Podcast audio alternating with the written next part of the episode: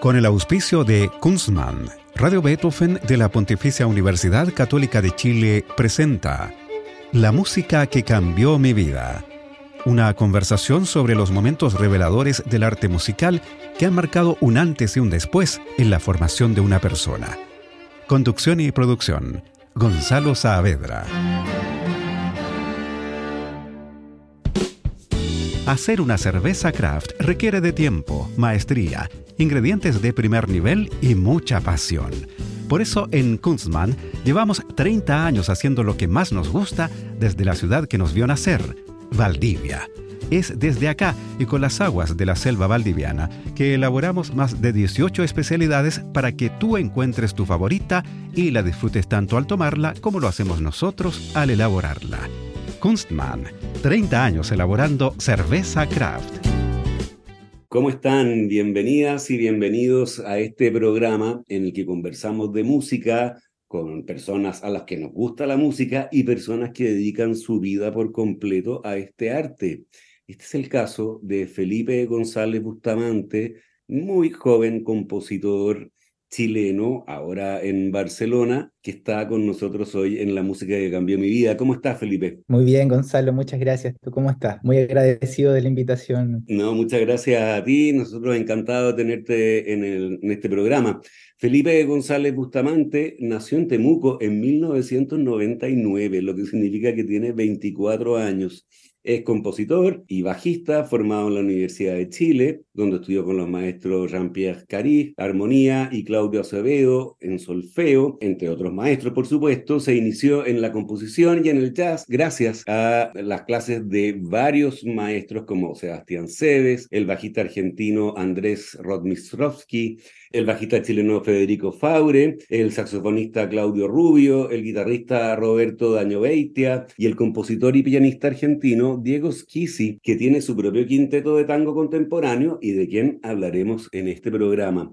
Ahora Felipe está en Barcelona haciendo el título superior de composición en el Conservatorio Liceu, donde ha obtenido una de las prestigiosas becas Ferrer Salat y donde es alumno del destacado compositor catalán Ramón Humet, a quien dice Felipe admira profundamente y de hecho vamos a escuchar una selección de una obra de él en este programa. Las obras de Felipe han sido estrenadas por conjuntos chilenos como la Orquesta de Cámara de Valdivia y la Orquesta Sinfónica de la Universidad de Concepción. Ganó el primer premio en el concurso Jazz para Transformar 2020 y participó en los concursos de composición del Festival Chile Jazz en 2021 y en 2023, en los que tuvo destacadas menciones honrosas. Para esta última competencia de este año, Felipe mandó una obra, Penumbra, que estrenó en el Teatro Oriente el ensamble Edu Jazz con la dirección de Carl Hammond, quien dijo que estaba orgulloso de ti, Felipe, porque había sido su alumno en el curso de orquestación, pero que la partitura de tu penumbra los había hecho sufrir a él y a los músicos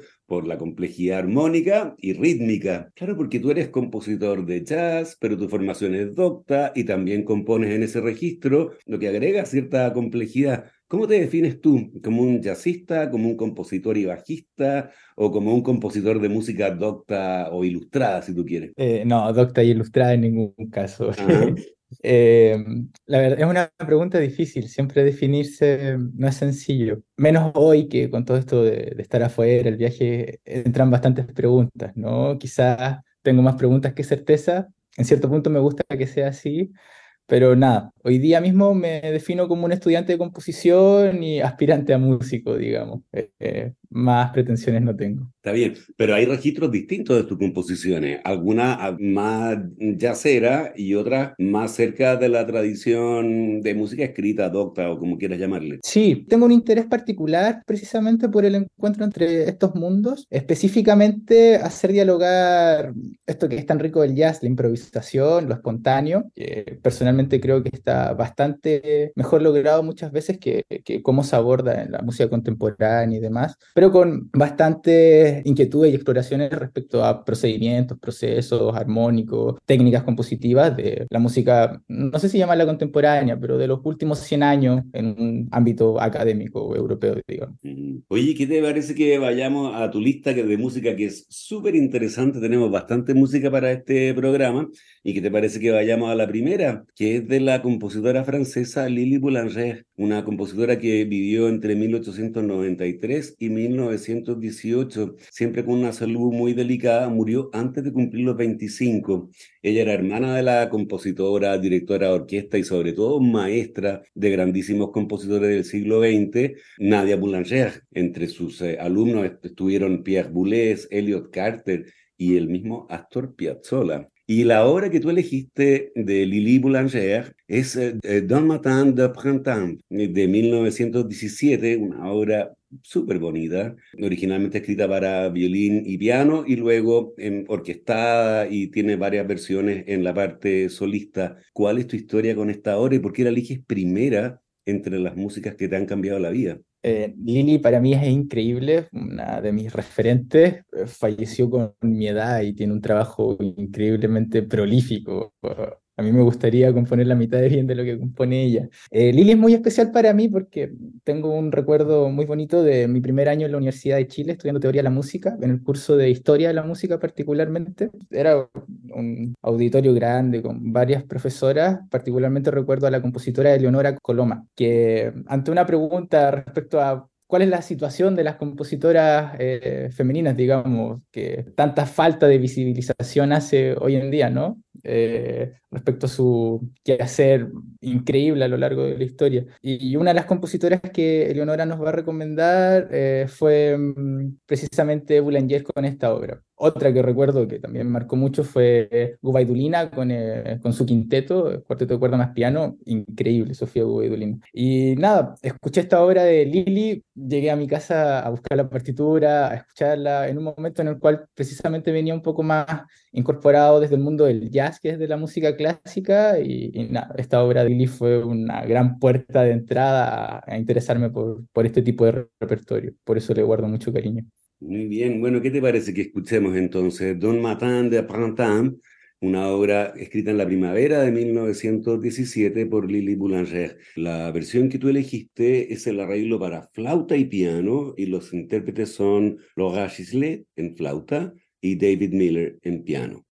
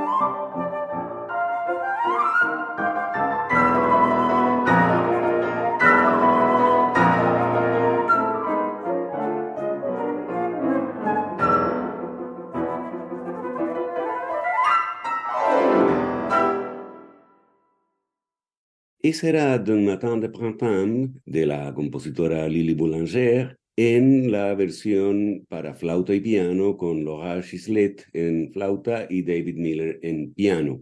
Estamos con Felipe González Bustamante, el joven compositor chileno, en la música que cambió mi vida en Radio Beethoven. Oye, Felipe, lo que acabamos de escuchar es música francesa que se emparenta con Debussy, con Ravel, pero también es un adelanto de lo que vendrá con Poulenc y Dutillé. Y la pregunta del millón es, ¿en qué está lo tan característico de la música francesa que cuando uno escucha una pieza como la que acabamos de oír, tiene una suerte de certeza de que es francesa?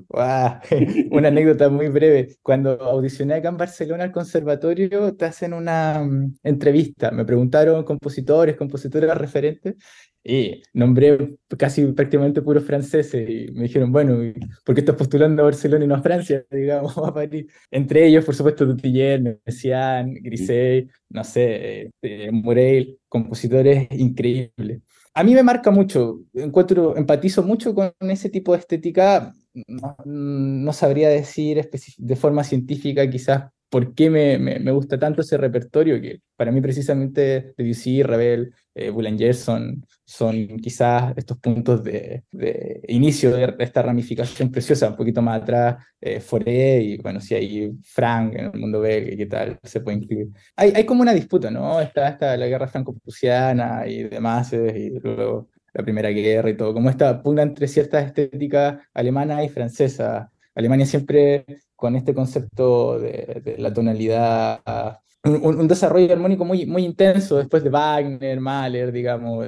Por cierto, cuando hablo de esta pugna entre el mundo francés y alemán respecto a este último, también incluyo dentro de su órbita todo el repertorio compuesto en Austria. Son dos naciones que históricamente han estado muy vinculadas. Chamber, quizás precisamente las cinco piezas para orquesta, particularmente en color, Farber, la número tres, creo que eh, es un punto de encuentro. Yo escucho mucho de ahí. Pero antes de eso sí puede haber una decisión. Ahora, a Debussy le gusta o no, también tiene mucho de Wagner, eh, es decir.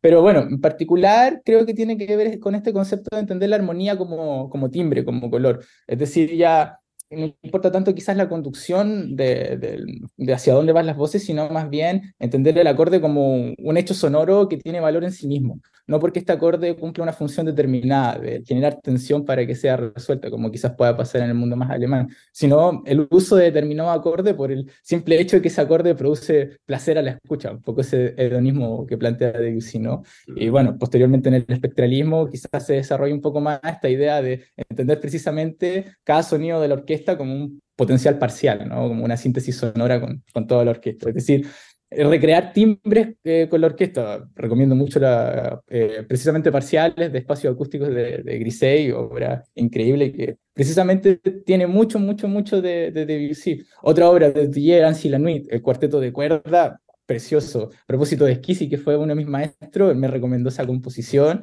también, así como me pasó con, con la obra Una mañana de la primavera de Boulanger, también Ainsi la Nuit de, de, también me marcó mucho. Oye, y la siguiente obra en tu lista también es de una compositora, esta vez finlandesa, Kaya Sariajo, que nació en 1952 y murió hace unos meses en este año. La obra que tú elegiste es Sepa Pillón y ella contaba acerca de la composición de esta obra que es para cello solo, que la hizo mientras estaba en los ensayos de su ópera L'amour de Loin, que se iba a estrenar en Salzburgo y decía, uno puede sentir el deseo de encontrar un nuevo mundo que no tiene nada que ver con la ópera, ni en estilo, ni en lenguaje, de las metáforas de la ópera, que tienen una cualidad eterna, como el amor, el anhelo y la muerte. Hay un traslado ahora a una metáfora de lo efímero, la mariposa. Y de hecho esta obra está compuesta por siete micropiezas, ¿no es cierto? Siete miniaturas, cada una de las cuales parece como un estudio sobre este movimiento frágil y efímero de las mariposas. ¿Por qué la eliges como una de las músicas que ha cambiado tu vida? Llegué a Barcelona el año pasado, primer día de clases de composición, conversando con Ramón, mi profesor, intercambiando música que a ambos nos gusta. Yo ya sabía que ambos compartíamos pasión por la música de Dutiller, de Messiaen, de Takemitsu. Y nada, me pregunta si conozco la música de Sariajo. Y yo digo, ¿quién es Sariajo? Y me dice, bueno, ¿qué has estado escuchando en todo este tiempo si no conoces a Sariajo? Primera obra que me recomendó, eh, Las Siete Mariposas, Los Sept Papillons. Y también, así como la obra de Boulanger me marcó en su momento ahí en el año 2018 cuando estaba entrando a la universidad en Chile, Sept Papillons es como el paralelo, pero acá en Barcelona, cuatro o cinco años después. Una obra que hasta el día de hoy retorno y retorno y retorno y retorno. Tiene más, por supuesto, recomiendo mucho Sendras, un trío para flauta sol, el cello, piano, folia para contrabajo y electrónica, Orión para orquesta, pero Ser Papillón, al ser la primera, tiene como un, hay un cariño especial también. Muy bien, escuchemos entonces una selección que ha hecho el propio Felipe de Ser Papillón de la compositora finlandesa Kaya Sareajo. Interpreta el chelista alemán Dick Witterger, quien además integra el famoso grupo de música contemporánea Music Fabric. Escuchemos.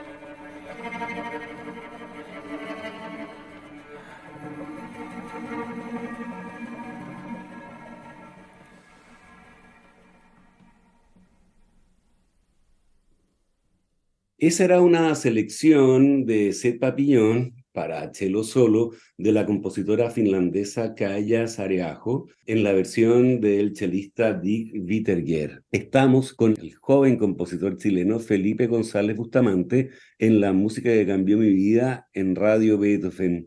La siguiente obra que eligió Felipe en su lista es de Diego Schisi, este compositor y pianista argentino que tiene su propio quinteto de tango y hace una música extraordinariamente original e interesante. Y además fue tu profesor, entiendo. La que tú elegiste se llama Hospital 73 y es, es del álbum Timba, que es de 2016.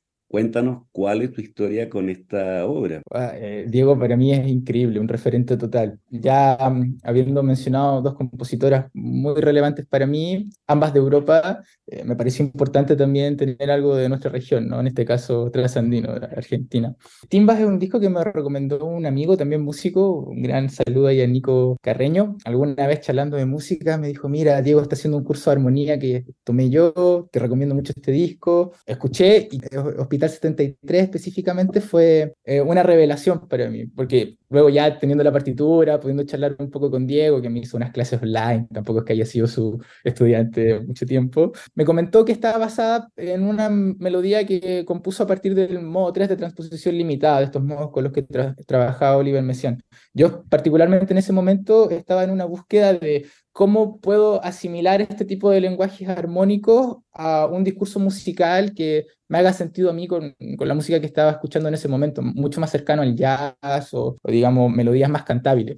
Particularmente creo que Hospital 73 es una síntesis preciosa de cómo también se puede hacer este tipo de música, digamos, al, al, a la escucha no, no, no, es Stockhausen, digamos, ni, ni, una obra tan difícil ni dura de escuchar, sino que eh, a mí se me hace muy sencillo de seguir el hilo, muy ameno, pero con este tipo de recursos que me parecen increíbles. En ese momento me encontraba componiendo el disco Antítesis y fue un antes y un después. Eh, mucho de ese disco se lo debo a, a, este, Timba de Schisi y particularmente a Hospital 73, una obra increíble. Y bueno, Schisi también tiene su último disco, se llama Apiazolado, que salió este 2023 con arreglos novísimos para los clásicos de Astor Piazzolla, pues, como Libertango, Adiós Nonino, incluso hay una versión. Sí, total, increíble. Es un viaje de ida y vuelta, ¿no? Como también Europa llega un poco a Latinoamérica, pero Latinoamérica devuelve un producto muy propio, muy nuestro, ¿no? Y Diego para mí es un referente total. Muy bien. Escuchemos entonces este Hospital 73 del álbum Timba de 2016 de Diego Schisi y su quinteto.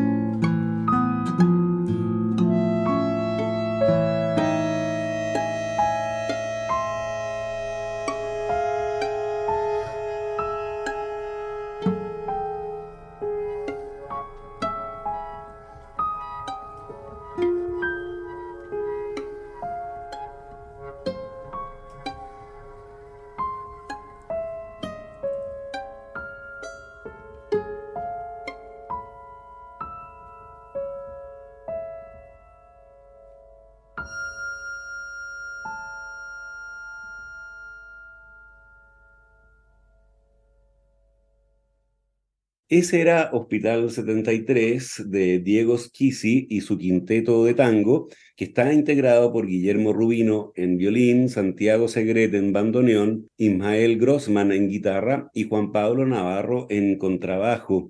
Estamos con el joven compositor chileno Felipe González Bustamante en la música que cambió mi vida en Radio Beethoven. Felipe, como decíamos, está haciendo su título superior de composición en el Conservatorio Liceu de Barcelona y uno de sus profesores, su profesor tutor, es Ramón Humet que es un compositor muy importante entre los compositores europeos actuales y Felipe eligió una obra de Humet para coro a capela que se llama Yum, es decir, luz, y está basada en los textos del monje de la abadía de Montserrat, Vicente Santa María. Y Felipe eligió de esa obra, que es bastante extensa y está grabada en un disco que se puede encontrar en Spotify, una parte que se llama Angrunas de Yum, es decir, migajas de luz en una parte de los poemas de este monje de Montserrat, dice en Santa María, dice a los que fueron, a los que son, a los que serán, migajas de luz. Cuéntanos cómo fue tu encuentro con esta obra y por qué la pones en la lista de las músicas que te han cambiado la vida, Felipe. Tuve la fortuna de estar en el estreno, un poco retrasado por la pandemia, pero estreno fin y al cabo con este mismo coro letón. A principios de este mismo año, como en abril, por ahí. Creo que ha sido la experiencia más bella que he tenido acá en Barcelona, poder presenciar ese concierto. Realmente la música coral y particularmente este coro, que es un trabajo enorme, es una experiencia inmersiva total. Eh, es algo que, que, que, hay que vivirlo para poderlo expresar, ¿no?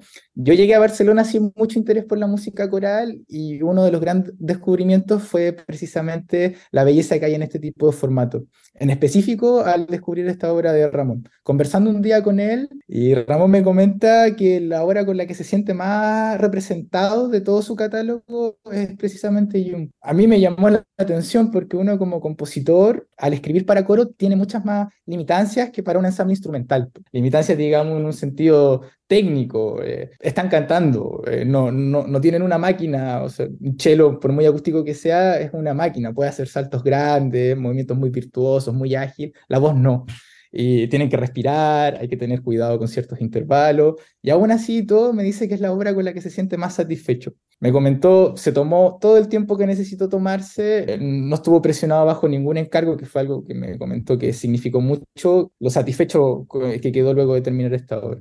Entonces, particularmente luego esa conversación, le empecé a prestar más atención, luego estuve en el estreno y definitivamente es una obra que cambió mi vida. Muy bien, bueno, esperemos también que le pase lo mismo a nuestras auditoras y auditores con esta selección que ha hecho tú de Jung y que se animen a escuchar la obra completa y se sumerjan en una meditación pacífica y contemplativa. Llama la atención que en tiempos como los que nos tocan vivir, violentos, con guerra en, cada esquina del mundo, se componga una obra que tiene textos que también son muy contemplativos, ¿no? Y la música llama a esa contemplación. Muy bien, escuchemos entonces una selección de Yum, la obra de Ramón Humet. Esta sección se llama Angrunas de Yum y los intérpretes son el coro de la radio letona dirigido por Sigvard Sklava.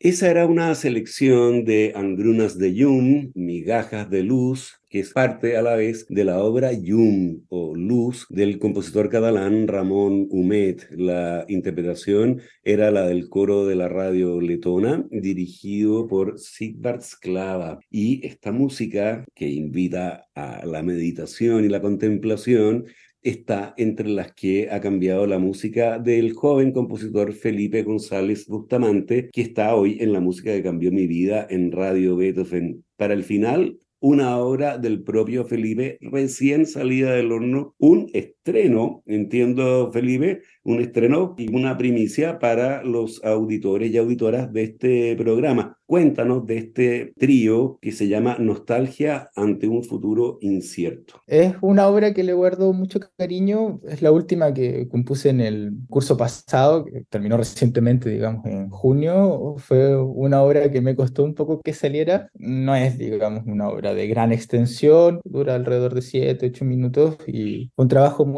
bello de sintetizar este primer año fuera de Chile, digamos. Eh, me acompañaron grandes amigos en la interpretación, Carlos Isla en el clarinete, Laura Catalina Bustos en el piano, Rodrigo Ordóñez en el violín, que son personas preciosas que he podido tener la fortuna de conocer en este viaje acá en Barcelona. ¿Y todos ellos son chilenos? Sí, todos, todos. ¿Todos estudiando en Barcelona? Sí, Carlos fue compañero mío en la Universidad de Chile, él estudiando clarinete, ahora está haciendo su máster acá en la SOMU, y Laura está en el máster de piano, también chilena, y Rodri en el grado de, de violín somos todos compañeros. Oye, y la conformación de violín, clarinete y piano no es tan frecuente. Eh, no, no, no. Y me imagino que tuviste, tuviste, los contrastes de Bartok en la cabeza, sí. Sí, total. Viene ahí, viene ahí. Es más habitual con Chelo, ¿no? Fue, fue, fue un poco la, lo de condiciones materiales. Estaban ellos tres, ellos tres querían tocar, yo quería escribir. Bueno, es el trío que está. Y ahí encontré contrastes y ya, referente. referente. Escuchemos entonces este Nostalgia ante un futuro incierto, trío para violín, clarinete y piano de 2023 en estreno absoluto para efectos de la radio, ¿no así? De eh, nuestro invitado de hoy en la música que cambió mi vida, Felipe González Bustamante. Eh, los eh, intérpretes, como decía Felipe, son todos chilenos y todos estudiando en Barcelona. Rodrigo Ordóñez en violín, Carlos Isla en clarinete y Laura Catalina Bustos en piano.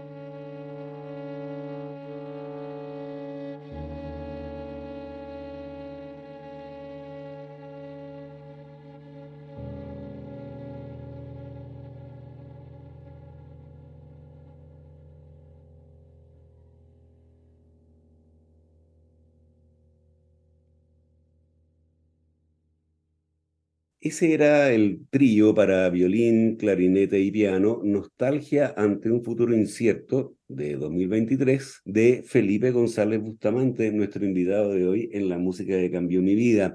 La versión era de Rodrigo Ordóñez en violín, Carlos Isla en clarinete y Laura Catalina Bustos en piano. No, no, no me comentaste el título, Felipe. ¿Por qué se llama así?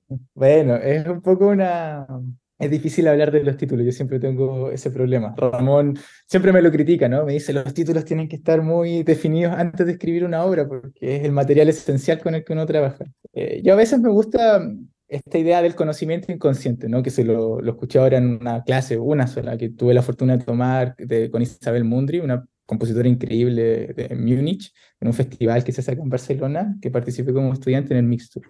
Y Isabel me, me incitaba a veces dejarme llevar por lo inconsciente, trabajar de manera automática, digamos, y luego, luego encontrar el, sentido racional a, esto. En el caso de este, este nombre es un poco eso. Primero solamente me preocupé de trabajar los materiales que me interesaban en un ámbito técnico, musical, desarrollar un poco la música y ya cuando tenía el contexto más listo, preguntarme, bueno, ¿qué me dice esto? Y tiene un poco que ver con las vivencias, de eh, no saber muy bien eh, hacia dónde finalmente uno va, pero sí estar preocupado de estar recorriendo algo, de estar en movimiento, digamos. Eso es importante, por supuesto. muy bien, llegamos así al final de este programa, Felipe. Ha sido muy interesante conversar contigo. ¿Cuánto te falta para terminar tu título superior de composición en Barcelona? Estoy empezando mi segundo año, en principio me quedan dos años y medio más, dura cuatro. Y viene música, hay, mm, hay proyectos de obras nuevas para cámara, tal vez para Sí, coro, total. tu maestro, para orquesta. Sí, total, por supuesto. Ahora en diciembre voy a estrenar con otro amigo chileno, José mm, Román, una obra para contrabajo y electrónica. Eh, me tiene muy contento, planteando otros proyectos. Acá en el conservatorio siempre surgen estas instancias de poder trabajar con intérpretes y montar la música. Eso me tiene muy contento. En concreto, esta es ahora para contrabajo y electrónica, un dúo para violín y viola. Posteriormente sí tengo planteado una obra para coro y, bueno, a poco más a mediano plazo, un proyecto para orquesta de cuerdas y otro para ensamble Pierrot, esta conformación tan icónica del siglo XX. Muy bien. Bueno, oye, muchas gracias de nuevo, Felipe. Muy agradecido a, a ti, Gonzalo, de verdad. Para mí un honor, un honor poder estar acá. Muchas gracias de nuevo y a ustedes los dejamos invitados para una nueva versión de este programa el próximo lunes a las 20 horas. Recuerden que pueden escuchar este capítulo y los otros que han sido emitidos en forma de podcast en nuestro sitio web betofnpm.cl y también en Spotify buscando la música que cambió mi vida. No se vayan de nuestra sintonía porque ya viene puro jazz con nuestro amigo Roberto Barahona. Muy buenas noches. Hacer una cerveza craft requiere de tiempo, maestría, ingredientes de primer nivel y mucha pasión. Por eso en Kunstmann llevamos 30 años haciendo lo que más nos gusta desde la ciudad que nos vio nacer, Valdivia. Es desde acá y con las aguas de la selva valdiviana que elaboramos más de 18 especialidades para que tú encuentres tu favorita y la disfrutes tanto al tomarla como lo hacemos nosotros al elaborarla. Kunstmann, 30 años elaborando cerveza craft. Con el auspicio de Kunstmann, Radio Beethoven de la Pontificia Universidad Católica de Chile presentó La música que cambió mi vida. Una conversación sobre los momentos reveladores del arte musical que han marcado un antes y un después en la formación de una persona. Conducción y producción. Gonzalo Saavedra.